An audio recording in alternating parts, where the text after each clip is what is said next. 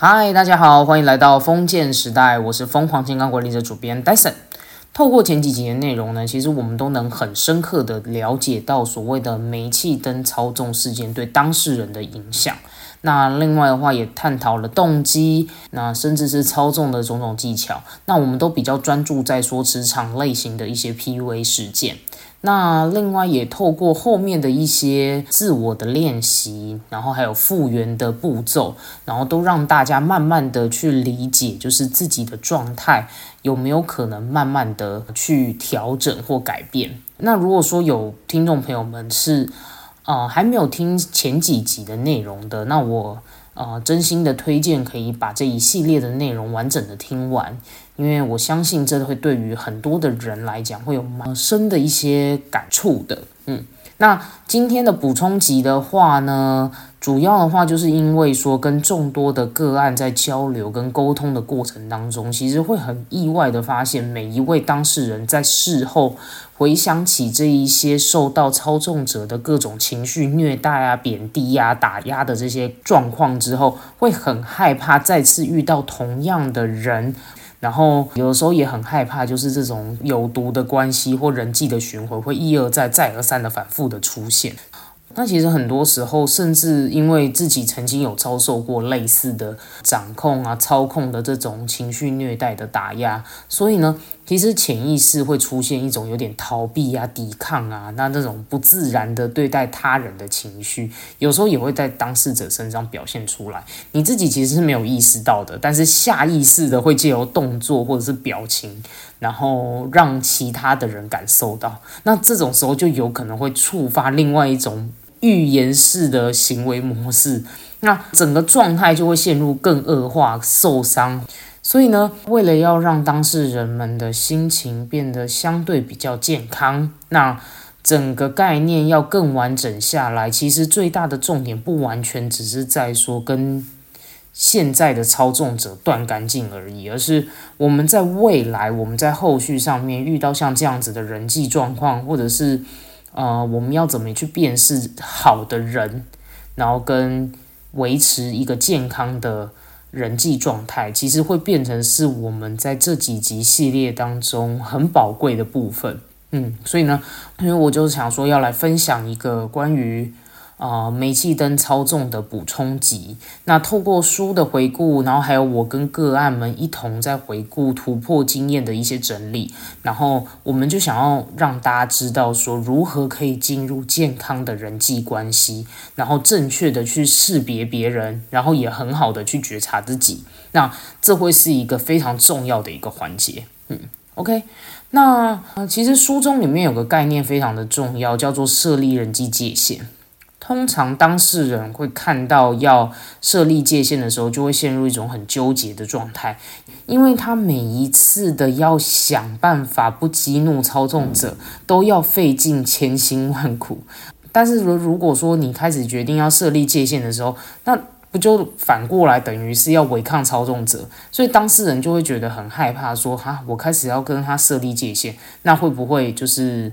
后续上面就触怒操纵者，然后？对于整个状况会变得更糟糕，但是呢，这个时候你必须要搞清楚一件事情是，不管你怎么做，都未必会让操纵者与你的关系会变得更好、更改善，因为呢，他就是呃要记他自己的私欲来操纵你嘛，所以呢，基本上你如果说你能够开始设立界限这件事情，他就能保留你能做的与不能做的这个底线。那设立这样的底线，你才有机会找回你自己的那个力量。所以设立界限其实是很关键的一件事情。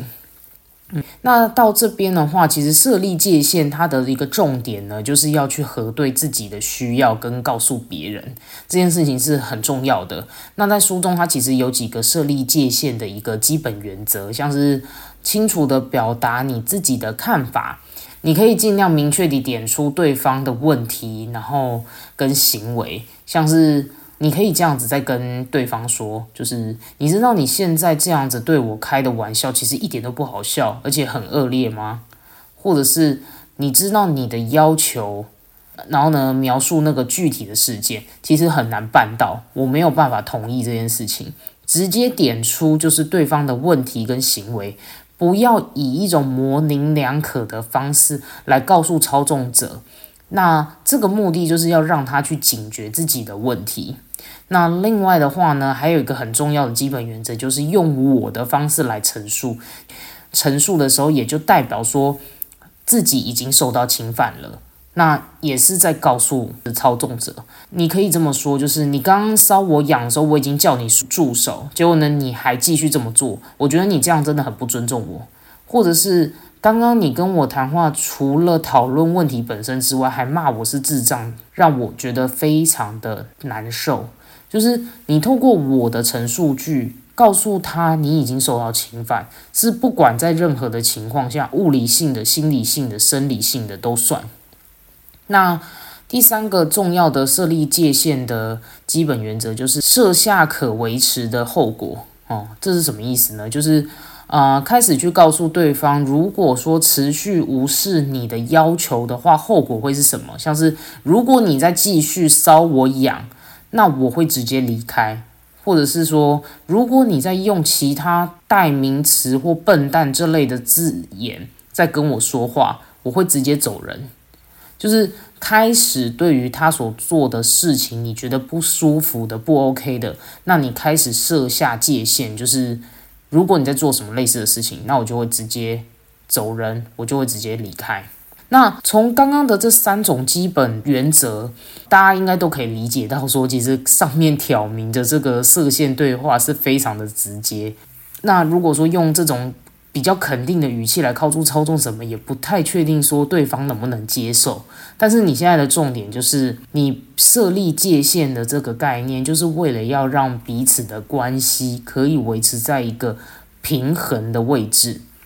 那如果说呢，你现在在身旁的某些对象让你觉得很不舒服的，是像是有共同子女的那种前任伴侣。就是前任丈夫、前任老婆，或者是前任女友，或者是目前还需要去接触的一些工作的同事，做这类型的设定界限是很适用的。不然的话，就是你可以以一个温和跟坚定的语气来告诉他，然后尽量减少会跟他面对面接触的可能性，也就是说减少接触啦。像是你可以用 mail 或者是 line 去联络，但是。尽可能的去减少会面对面要去一起处理事情的这种频率。你的收招里面已经不是属于亲密关系的这类的人际行为，那我们就可以用比较设立界限啊，然后减少接触的方式来做一个很好的隔离。那还有一种状况，其实比较偏向是高密切接触的人，也就是说呢，还没有离婚的另一半，或者是情侣关系，然后家庭中的父母，其实都很像是这一种概念。那我会建议说，慢慢做好心理建设。对，就是你至少会有一小段的时刻，或者是有一阵子，你真的要有一点离开啊，或者是彼此。开始远离的这种心理准备，因为这种环境跟有毒的关系会对你的影响跟杀伤力非常的强大。所以，如果说你已经处理这样子的一个痛楚的一个状况很多年了，你已经身处在这样子的一个操纵环境很多年，那如果说你想要让你们彼此之间的关系，你逐渐有一点力量，你能够去平衡。彼此的一个状态，那你一定要好好的把握刚刚所说的，把那个界限设立清楚，让他很清楚你现在已经受到侵犯，然后跟他讲明白，你已经不再是那个可以被他操纵予取予求的人了。嗯，当慢慢的去学会这种表达拒绝的态度，那其实并不是一件非常伤人的，反而是很坚定的。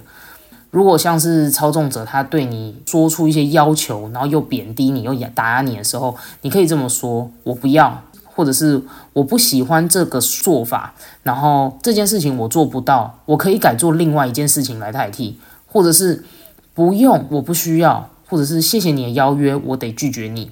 总之就是把它做合理的拒绝。”这样子的一个坚定的拒绝，并不是代表你很狠心，而是你在为你们彼此之间的关系做出一个平衡啊。那举一个书书中的例子，有讲到，就是有时候可能会遇到一些连自己都很难招架的一个状况，像是母亲与自己的关系，其实长久以来就是进入一种操纵、很窒息，然后会呃母亲会不停的打压你，然后觉得你什么都不好，陷入无限制的批判的循环。那这个时候，其实当事人他就很想要有一个自己的空间。所以他今年就决定不要回家过年了。结果呢，母亲呢，她知道了这件事情之后，就跟所有的亲戚们一一的去诉苦，好像自己就是一个大逆不道的人这样子。那结果后来呢，所有的亲戚朋友们就开始轮番的打电话给他，就说：“哎，你怎么可以不回家过年呐？就算你妈说了什么，你妈就是你妈啊，你就让着她一点嘛。”或者是有亲家人就说啊，你妈或许不够完美啦，但她终究还是你妈，你怎么可以让你妈这样子孤零零的在家里没有你？就是这个时候亲戚就会轮番的讯息啊、电话轰炸你，那此时呢，自己就会开始陷入一种莫大的罪恶感，觉说哈，我是不是真的很不孝？可是我在这样子的关系下，我真的很不快乐啊。然后他，你就会开始陷入一种很哭泣的这种情绪。那此次原本你想要麻痹，然后让自己的内心好过一点的感觉，在这一刻起，亲戚们轮番的轰炸之后，你好像又陷入了另外一种很难过的循环。那这个其实就比较偏向是原生家庭或父母亲的操纵行为。对，那这个时候我必须要老实说，其实我们每一个子女都是各自独立的一个个体。如果长久以来都是受到这样这样子操纵关系的虐待，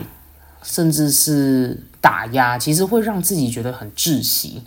所以暂时性的分开，或者是重新的去自我恢复或修复，它其实是为了要让后续能够跟母亲找到更好的平衡的心情的那种抚平的感觉。所以呢，很重要的点就是这个案它本身自己也是个个体啊，你不可能迎合你妈一辈子。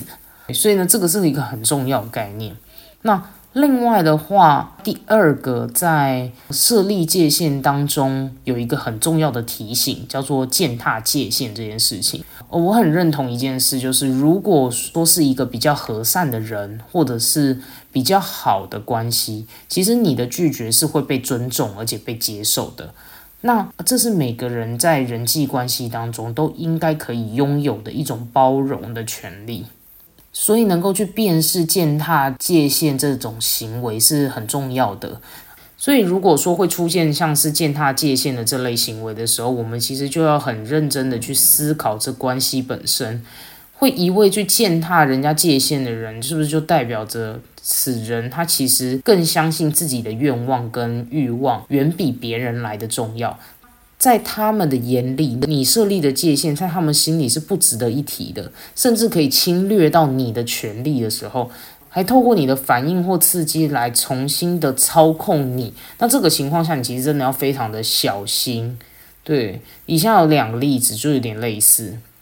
就是你可能会遇到男朋友，他知道你很讨厌吃去吃海鲜，结果呢，他带你去吃餐厅的时候，硬直点海鲜。因为呢，他相信你只要多吃几次，你自然就会跟他一样爱上。当你表现出不爽的时候，他会反过来觉得你太敏感了，他对你的爱你一点都没有感觉到。那。第二种是上司，他可能会再三的要你在啊休息日啊或假日啊处理一些工作问题啊或各项的一些作业，然后不停的用赖啊寄信，或者是更夸张的是打电话去猛攻，就是要你放下所有手边的事情，只做他现在要求的这一件。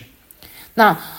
如果说你不从的时候，他就会开始出现各种在背后里面议论你啊，或者是打压你的这种行径。那这些都是所谓的践踏界限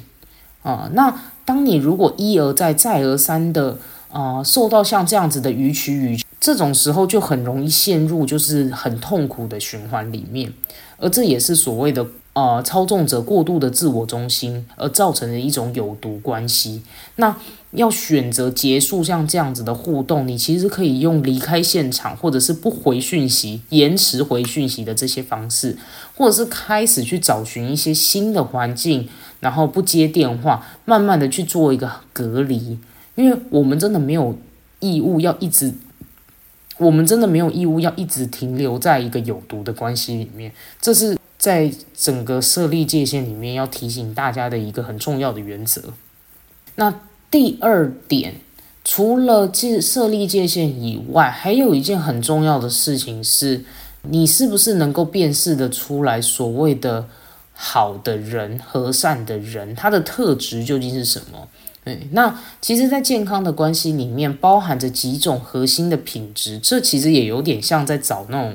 啊伴侣关系一样，就是当如果是一个健康的关系，那其实就同等于找到一个啊相对来讲比较有品格的对象。那以下的话有列出七条，其实算是一个啊相对来讲是健康关系的一种特性。第一条是互相尊重。当我们怀有尊重，你是你，我是我，这就是所谓的，你是可以拒绝别人，而别人也会包容你的拒绝，你不用一定要用他喜欢的方式来无限制的对待他，这叫做互相尊重。那第二条叫什么？是信任，双方是彼此的信任关系。那第三件事情呢？表示疼惜，就是对方他是可以听到他人的遭遇，会表现出同理跟包容，他是有同理心的。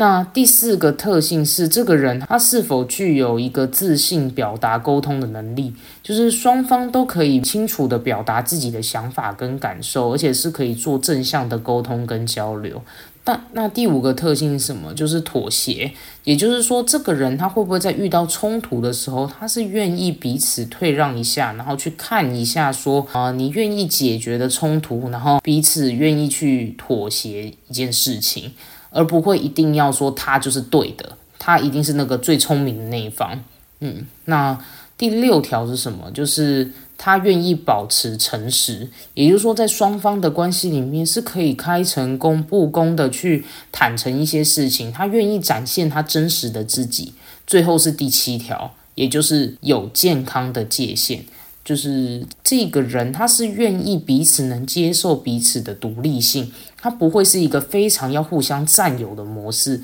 而是能够保持一个合理而健康的界限。如果说你在以上的这些七条的核心理念概念，你遇到了一个类似像这样子的人，或者是拥有像这样子的关系，你其实应该要很珍惜的。那表示说你的所遇到的，不管是伴侣或者是现在的朋友人际关系里面，他真的是一个相对来讲比较成熟的对象，呃，是可以好好珍惜的。那。另外的话呢，是以上这健康的关系性质里面，也让我很呃，那时候我想到一个很熟悉的电影，就是我觉得大家一定也都知道，就是《木偶奇遇记》。我看的是真人版，我觉得非常的适合一些少男少女们一定要看，因为皮诺丘他在一开始的时候他就遇到。像是很奸诈的狐狸跟猫嘛，他用话术去哄骗他，然后最后他成为人口贩子，被贩卖到马戏团里面去，然后进入秀场里面，马戏团老板也是一直在屈辱他、监禁他，然后反操控他，让他帮就是老板赚了很多的钱嘛，然后被当摇钱树这样，或者是他最后还到没有父、没有母、没有警察的快活岛里面，然后。去就是看着大家在那边就是饮酒作乐啊，然后最后变成驴子啊，这些种种。虽然我觉得小朋友看不知道会不会吓到。但是老实讲，我觉得是非常的真实的，尤其是在话术哄骗啊，跟老板讲话那一段，我会觉得说，哦，真的是很符合所谓的有毒特性的缩影。对，但是如果说比诺丘能够在一开始，或者是对于很多事情他有所警觉，然后呢，他知道这一类型的哄骗或话术，其实你要去得到某些事情，你就要付出某些代价。他对于这些事情是有概念的，并且他知道。说他是可以用拒绝或者是不要来把这些毒关系撇除的时候，在某种程度是可以化险为夷的。对，所以我觉得这一部片子其实可以当做是小朋友蛮好的一个在辨识有毒关系跟有毒人格的一个教材。那另外的，我觉得后面这一段很美，这是在。呃，卡通里面没有的，就是其实他在马戏团里面有遇到一个是诚心善良而且帮助他的一个女孩，这个女孩最后也有成功的逃脱出那个马戏团，并且他最后遇到皮诺丘的时候，有问他说是否愿意再加入他的一个新的天地。那皮诺丘那时候就决定拒绝嘛，因为他想要跟他的爸爸在一起。那女孩她也只是笑笑，她就表示很尊重这样子。那我觉得这个就是所谓的正常的、健康的人际关系。应该说，正常而健康的人际关系是当你拒绝的时候，人家是愿意听的，人家是会尊重你的。这件事情是非常的重要。那最后第三个事情是，我要来跟大家讲一个故事。还有什么样的情况有可能会让你反复的进入循环里面？就是你有没有遇过一种情况，就是听到某些人特别容易会进入到这类型的操纵循环，或特别容易遇到某些事情，那进入到某些情节里？对，人在江湖上就或多或少啊，一定会遇到一些跟自己比较不合，或者是相对来讲比较不对盘的环境。这很正常，但如果你一直陷入毒性的关系里，而且不止一次，或者是你特别容易与某些特性的人进入到这样子的巡回，那我们真的也要好好的思考一下，会不会是自己无形之中也不小心透露出什么样的样子，而导致这样子的局面？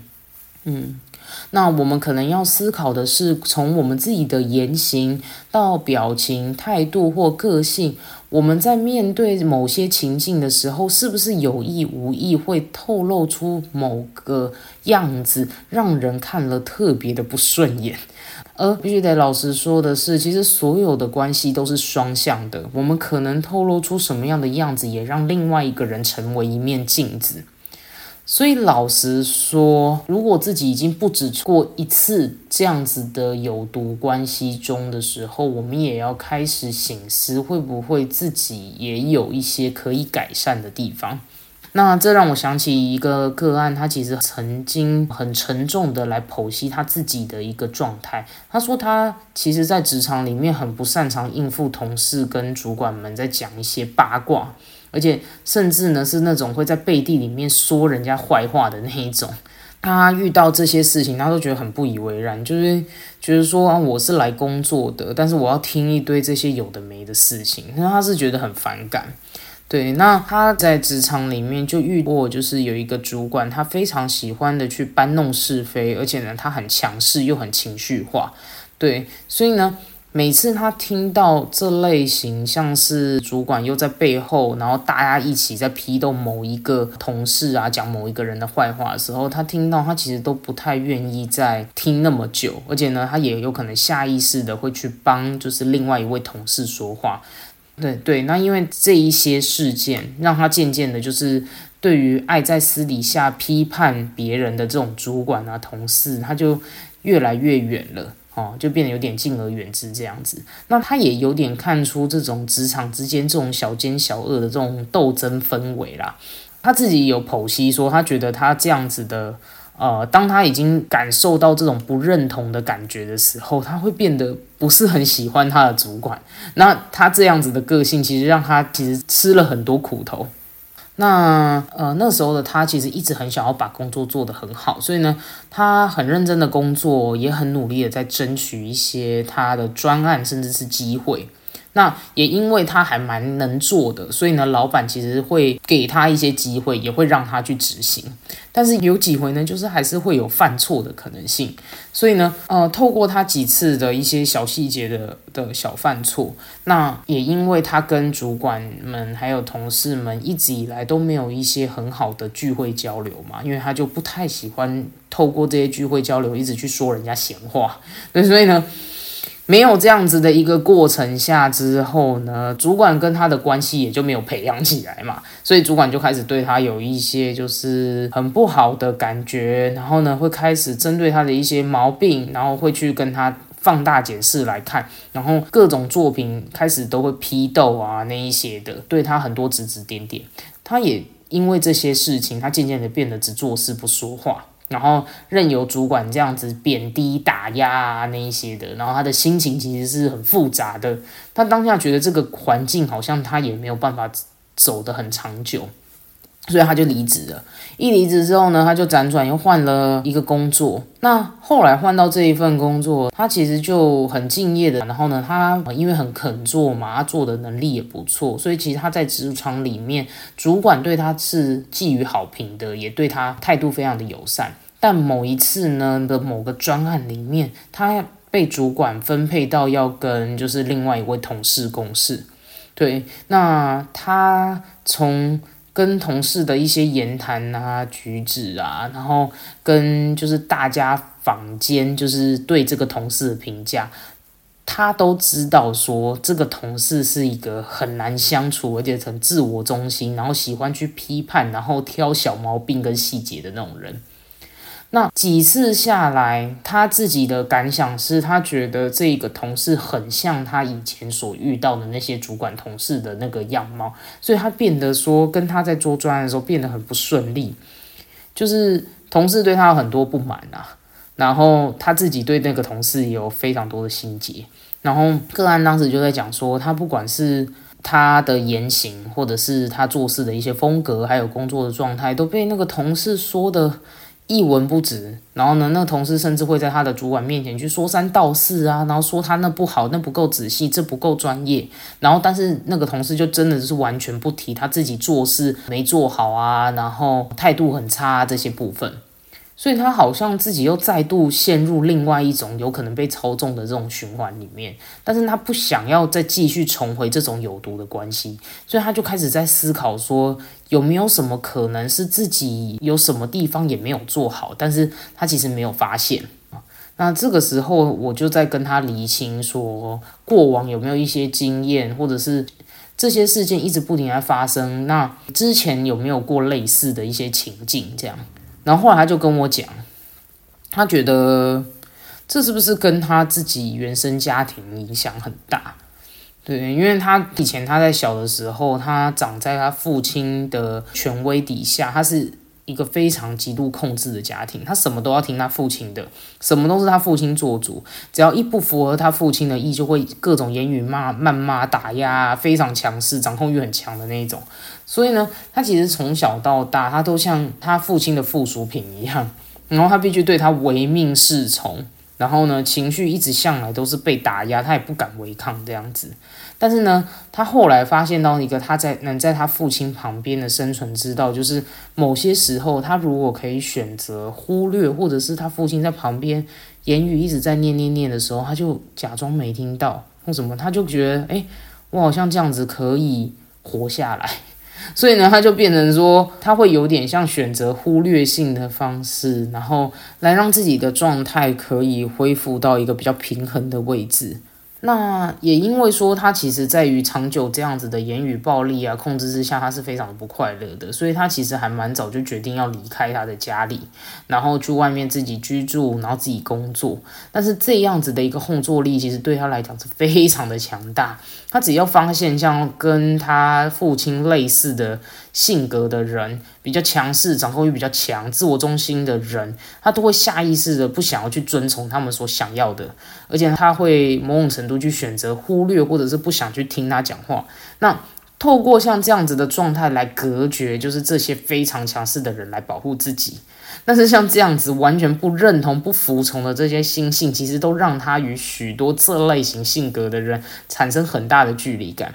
那也导致说他在工作上的时候，他会出现不想要去执行对方的要求，或者是选择性忽略，然后自动内建那种反正我怎么做你也会一直批评我的那种感觉，我何必在你身上浪费时间？那如果说他其实很会辨识这种有毒的人格，其实是蛮厉害的。但是呢，他偏偏因为不愿意照做嘛，又忽略，那这个情况就是他自己也有一些像这样子的心理。变成如果同事们去跟主管在咬耳朵啊，讲他坏话的时候，没有办法完全的不在意，而因此就出现这种两种很难过的心态在他心里面在那边盘转嘛打转。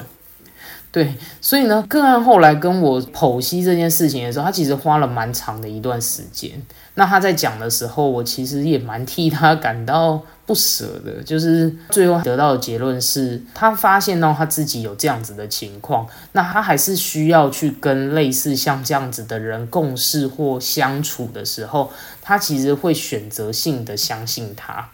相信他不是像以前以所遇到的那些人一样那么的讨厌，然后选择性的认同他，让他还能继续在做后面共事的事情，他才不会一直不停的陷入这样子的一个循环。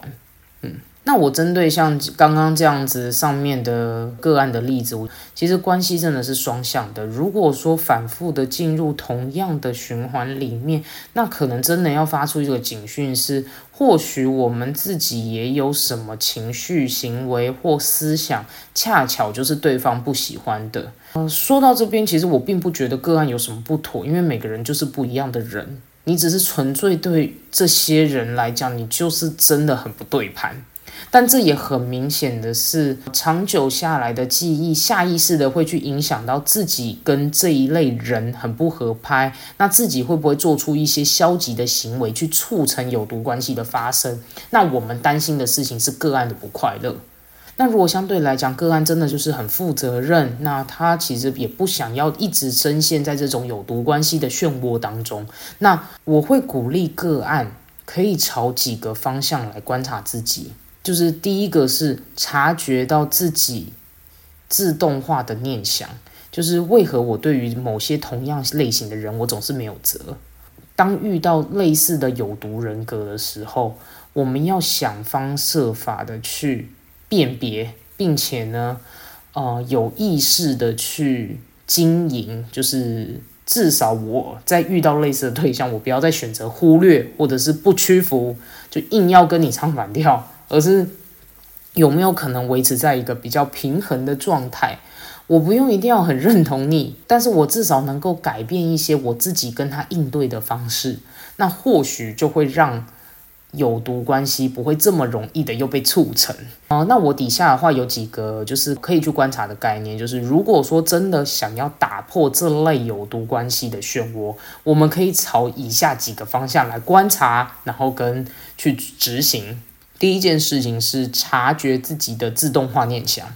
为何我总是遇到某些同样的人的时候，我就是没辙？我到底发生什么事了？你仔细的去思考彼此之间的互动，是否真的有什么事情，其实你没有注意到的？像是我好像在跟他讲话的时候，我常常在放空，我好像很懒得理他，哎。就是我好像面对那些态度，好像我觉得很不大合适的时候，我会一直想要忽略掉。就是你要去想，你在跟他互动的过程当中，到底发生了什么事？那第二件事情是你是否有过正向的经验去改变这样的处境？你当时是怎么做的？这个很重要哦。你要去思考的是，你一定也有某些时候是特别能够去应付像这样子的状态。对，你就去找想说，哎，我好像曾经也发生过，呃，他曾经有交办我什么任务，那我后来对他态度还不错，那我也认真的在看这个事情，然后把它做完了，然后如期交给他，就他给我的是好评啊。所以我也不是真的能力很差，或者是像他每次所讲的批判都批判系。其实我也是有把事情做好。第三个件事情是什么？就是我很会辨识这些有毒人格是一件好事。我可以选择试着去避开，或者是不再去为这类型的有毒奥 K 服务。像是如果说我们是甲方乙方嘛，那我们是呈现乙方。如果说真的看到那种极度 OK，感觉很中心思维，然后某种程度很自我控制感很强烈的甲方，那可能我们就可以选择性的觉得啊，那我有没有机会不要为这个老板工作，或者是我开始去辨识某些人格，其实真的就没有这么适合我，不合拍就选择性离开这样。那第四种的是状况，因为。人在江湖上身不由己，就真的有可能会遇到某些时刻不得不接触、不得不去面对的那种情况下，那就请跟对方设立好界限，并且开始转变你自己的想法。就是虽然我真的很不认同他啦，但是目前的合作关系还在。我如果一直这样糊弄他或忽略他说的话，好像也不太好。或者是，嗯，好，既然合作关系还在，那我不要完全选择逃避。我可能在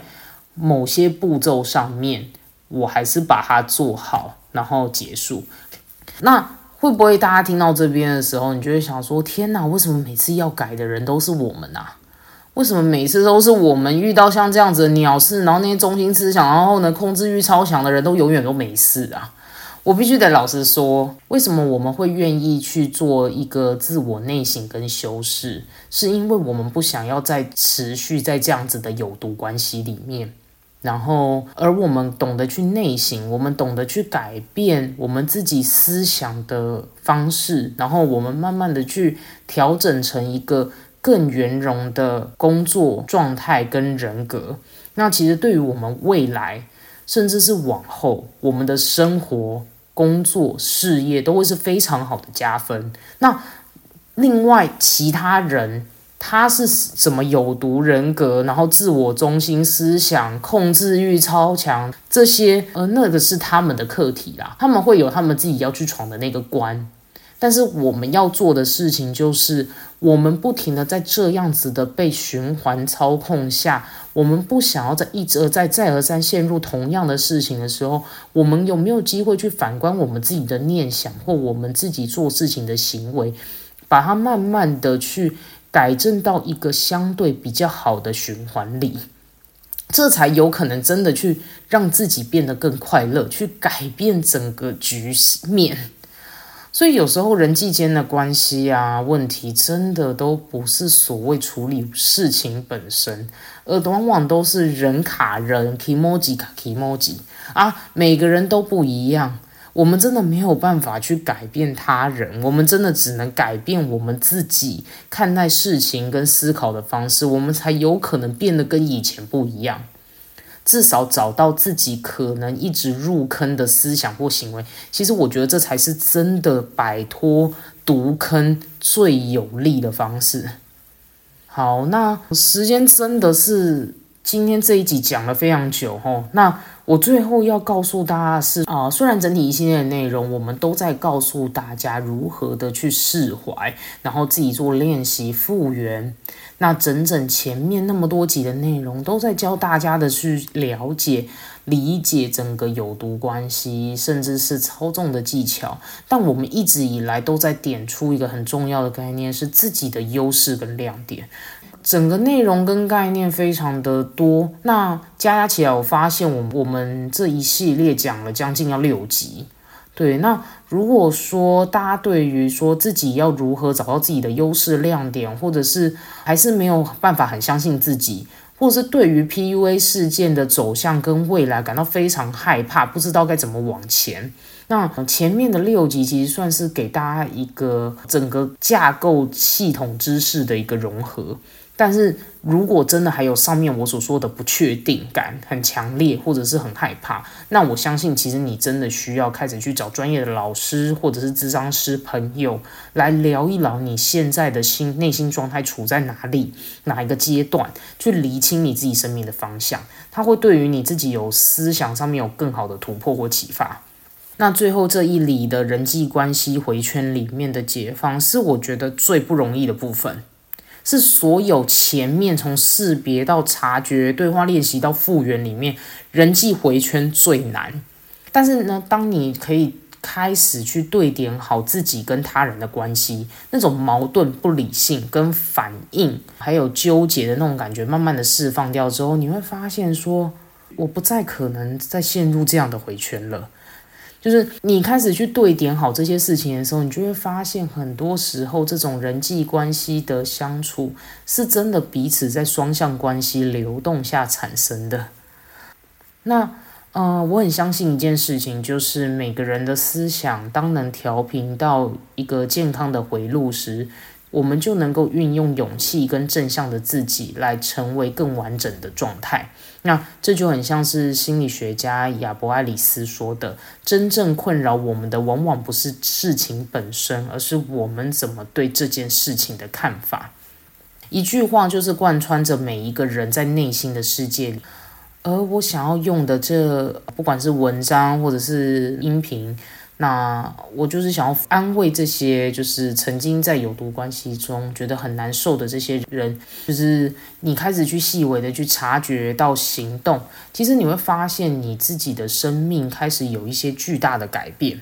哦，而且呢，你愿意去觉察你的念想，到细微的去改变对待他人跟自己的方式，你的这种觉察成长到放下，到学会。去长出一个生命新的经历，这就是你的意义感啊！而当你找到这种意义感的时候，你就会重新的去看待整个世界，你看待世界的样子会完完全全不一样。而这这种种的概念都不是。请不要去感谢说哦，因为我有遇到操纵者啊，因为我就是有遇到过这种煤气灯操纵事件，这种负面事件才会让我啊拥有这样子的经历，我今天呢才会呃变得这么好。我觉得，嗯，这样很矫情，就是明明他让你很受伤，然后生理跟心理都破好几个洞，然后你还有可能被他这后面在那边讲一堆有的没的，搞得身败名裂。就是我我要说的是，呃，逆境会让一个人长出意义来，但是正向的鼓励跟引导还有激励，同样也会给你很好的启发。所以呢，为何需要去用一种负面诋毁的方式来控制你？只是为了成一只是快。所以我会认为说，你你能够活出自己的意义感来，是当事人们你自己愿意站起来，你自己愿意勇敢的去面对你自己，